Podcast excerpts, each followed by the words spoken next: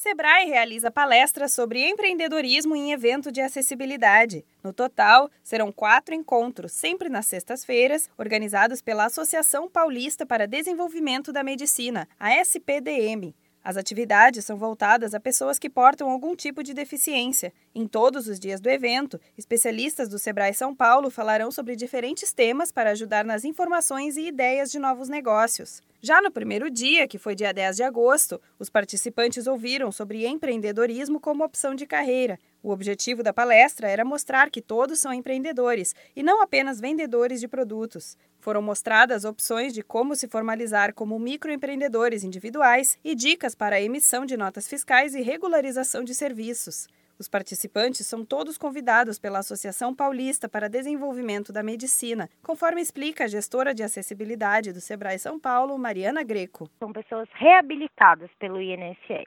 Então, essas pessoas sofreram algum tipo de acidente e elas tiveram que aprender a trabalhar em outra profissão. Então, de repente, a pessoa era um caminhoneiro e ele ficou paraplégico, então ele não pode mais exercer a função de caminhoneiro. Tem cursos para as pessoas, então pode trabalhar no, na parte administrativa. No dia 17 de agosto, ocorre o segundo encontro. A palestra do Sebrae será sobre como ganhar o mercado com os produtos oferecidos. No dia 24, os especialistas vão ajudar os participantes a entenderem sobre fluxo de caixa, mostrando a importância de separar os custos pessoais do profissional.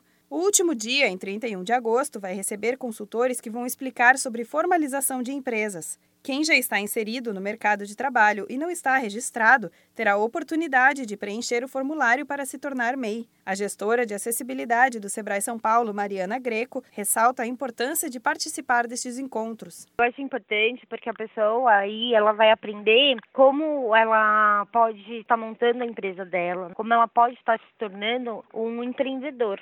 Interessados em participar podem entrar em contato com o Centro de Tecnologia e Inovação da Associação Paulista para Desenvolvimento da Medicina, no número 11 50 21 6663. Os encontros serão no Centro Paralímpico Brasileiro, que fica na Rodovia dos Imigrantes, quilômetro 11,5, na Vila Guarani, em São Paulo. Da Padrinho Conteúdo para a Agência Sebrae de Notícias, Renata Kroschel.